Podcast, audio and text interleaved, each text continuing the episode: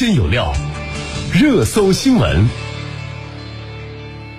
这几天湖北的气温也是持续回升啊，相信大家已经感受到了暖暖的春意。呃，一些春季特有的时令菜也开始上市了。我们来听湖北台融媒体新闻中心记者的报道。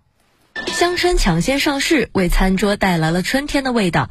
作为春菜中的小众蔬菜，香椿每斤高达一百二十元，但却依旧供不应求。听说最近一春难求，今天赶个早，我们就一起到超市里边来找找这个香椿。兜兜转转一大圈，香椿我是没见着，但是啊，我在这儿看到了香椿的价格牌儿。同时呢，线上的 app 也提醒我说，附近门店的香椿要么就是已售罄，要么就是提示库存紧张。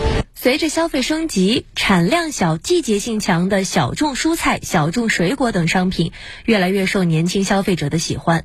主打春天的限定味道这个卖点，香椿成为了最近的网络热词。这也带动种植端的结构调整。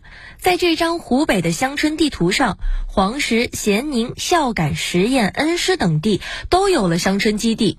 在咸宁通山的万家村里，原本的荒山如今种满了香椿，种植规模超过了一千亩。高山中种植的香椿，入口香味更浓，更爽口。现在气温已经回升，香椿嫩芽马上就要长出来了，预计三月中旬就可以采摘了。行情现在这么好，我们明年还得扩大规模。湖北是我国乡村的自然分布区，但产业基础薄弱。为了让更多人实现乡村自由，在种植技术上，各地也在想办法。比如黄石建立了全国首个乡村产业博士工作站，孝感应城也通过促生栽培，将乡村从传统的室外种植搬到了温室培育。因为我们湖北这边的气候啊，跟不上这个云贵川地区，没有那么高，所以说我们这边呢。比云贵川地区那边的乡村呢晚了个把月。我们今年呢准备这个依靠政策啊，来把这个乡村的设施深加工跟上去，让我们湖北人呢一年四季呢能够吃到我们湖北本地的物美价廉的乡村。